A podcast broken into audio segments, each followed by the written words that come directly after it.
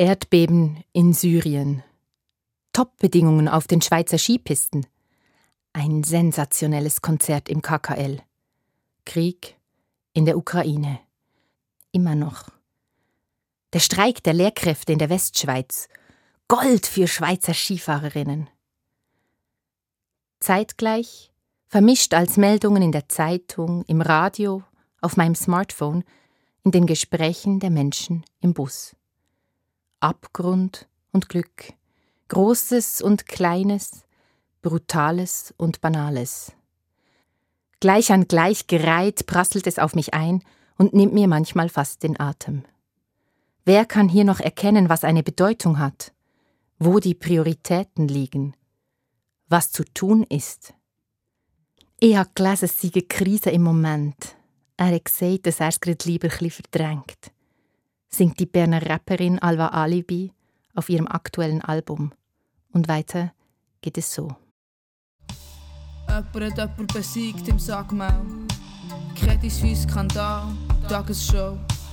Andere haben jetzt eine Kamera erfunden, die Gesichter erkennt in einer Sekunde. Der Zirkus macht Minus seit Jahren. Seit Corona sind die Leute mehr im Garten. Die Warteschlange im Migro ist endlos. Apple produziert ein neues iPhone. Politik haltet etwas für ein Wunder. Und das statt das andere wäre ehrlich gesünder. Und die zwei sie scheinen jetzt befreundet. Und ihm haben sie gestern gekündigt, grundlos. Und die wird etwas Tanzbares. Der Text trifft ein Gefühl, das mich in letzter Zeit immer wieder überkommt. Irgendwie ist alles so viel, so gleichzeitig, so unübersichtlich. Irgendwie ist alles aus den Fugen und doch auch so wie immer. Erschreckend und schön und banal und alles gleichzeitig. Und in diesem Gewühl drängt sich mir der Wunsch auf, Ordnung zu schaffen oder zumindest eine Ordnung zu erkennen. Das Ganze muss doch einen Sinn haben. Es muss doch eine ordnende Kraft geben, die alles zusammenhält, die einen Plan hat, die alles auf ein Ziel hinführt. Fast zieht es mich zum Richter in den Wolken, der das Weltgeschehen lenkt, beurteilt, was gut und böse ist, und seine Propheten schickt, wenn alles aus dem Ruder zu laufen droht. Aber dann höre ich weiter Alva Alibi zu. Andere sagen etwas anderes. Und die Meinung zählt, hat jemand gesagt. Und das wird gängig grösser und er weiß es besser. Es steigt das Wasser bis zum Haus, ich will drunter gehen.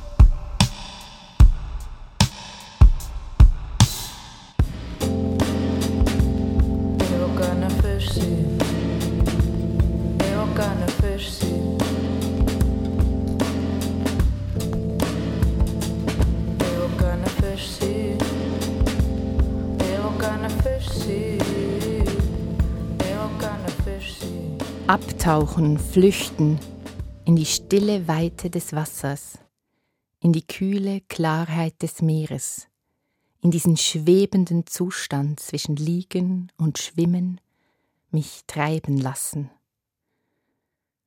Flüchten und abtauchen, so ist es Jona ergangen, einem dieser Propheten aus einer so anderen Zeit aus einer Geschichte, die von Gott auf einer Weise erzählt, die mir in vielem fremd ist.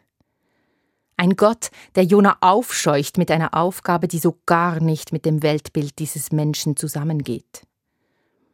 Er soll in einer Großstadt für Ordnung sorgen. Inmitten vom unübersichtlichen, mal brutalen, oft banalen Alltag der Metropole Ninive soll Jona vom Frieden sprechen, der darin liegt, sich einzulassen auf Regeln sich zu einigen auf ein gemeinsames Wie, auf ein Ziel für die Gemeinschaft. Von den großen Ideen soll er erzählen, umgeben von all den verlockenden Kleinigkeiten des Bazars von Ninive. Das ist nichts, was irgendjemand hören will, denkt sich Jona und flieht hinaus aufs Meer. Ich wett gern ein Fisch sein. Aber Gott lässt ihn nicht abtauchen ins sorglose Nichts. Er lässt ihn nicht gehen mit einer Das wird nichts, das kannst du vergessen Mentalität. Die Geschichte stellt klar, Damit kommst du nicht durch.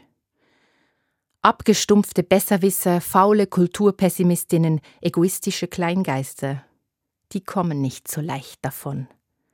Augen zu und warten, bis es vorbei ist, das geht nicht. Brachial wird Jona eingeholt von einem uns heute vielleicht fremden Gott, der mit Stürmen tobt und Schiffe zu versenken weiß. Erschrockene Männer sehen ihn ertrinken. Der Wunsch nach sanftem Versinken, er wird verkehrt in ein schreckliches Ertrinken.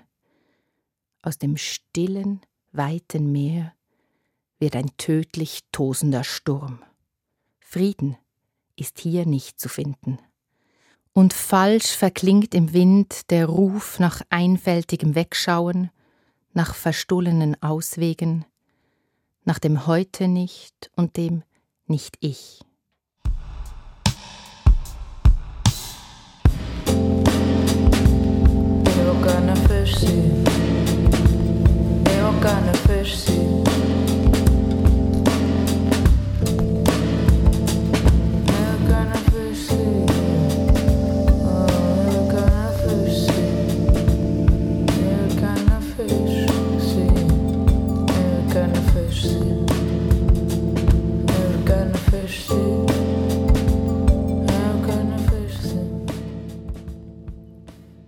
Aber es ist nicht aus.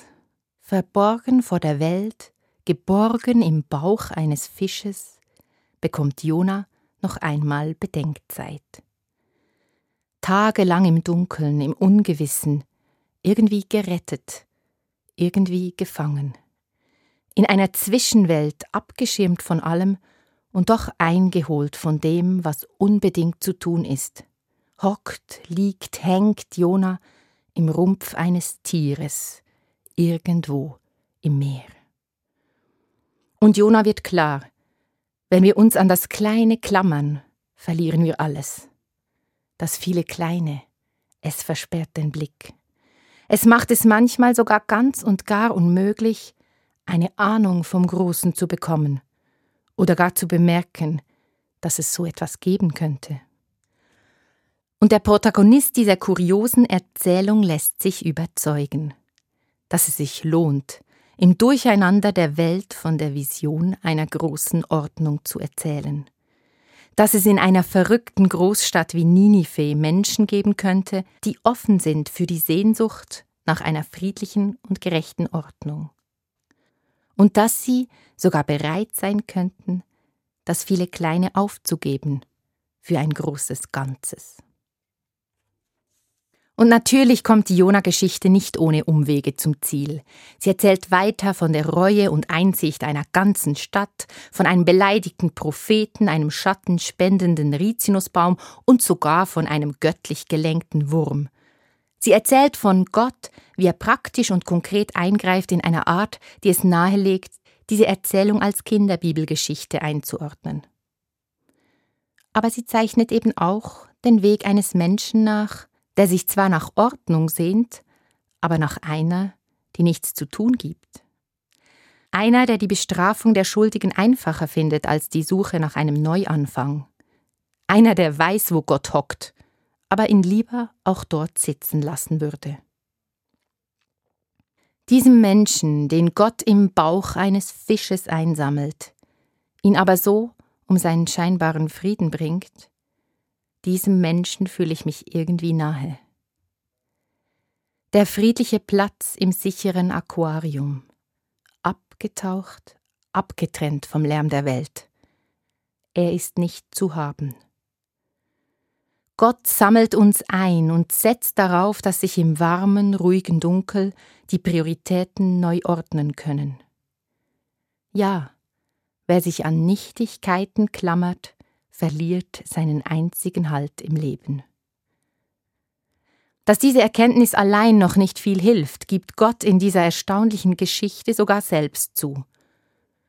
Alle diese Menschen wissen nicht, was links und was rechts ist. Sollte es mir da nicht leid tun um sie? Ja, es tut diesem Gott leid, dass wir oft so wenig Überblick haben, dass wir versinken in dem, was die einen sagen und die anderen behaupten, dass es Nachrichten regnet in Strömen und unsere Telefone oft pausenlos piepsen und es für uns schwer machen, uns nicht an Nichtigkeiten zu klammern. Aber es gibt einen warmen Ort im Dunkeln, eine Höhle tief verborgen im Meer, die uns einsammelt, bevor wir untergehen. Es kann geschehen, dass sich Prioritäten neu ordnen und Umwege zum Ziel führen. Manchmal weht eine Ahnung vom großen Ganzen mit einem Wind zu uns herüber. Ein Wind, der die Kraft der Stürme kennt.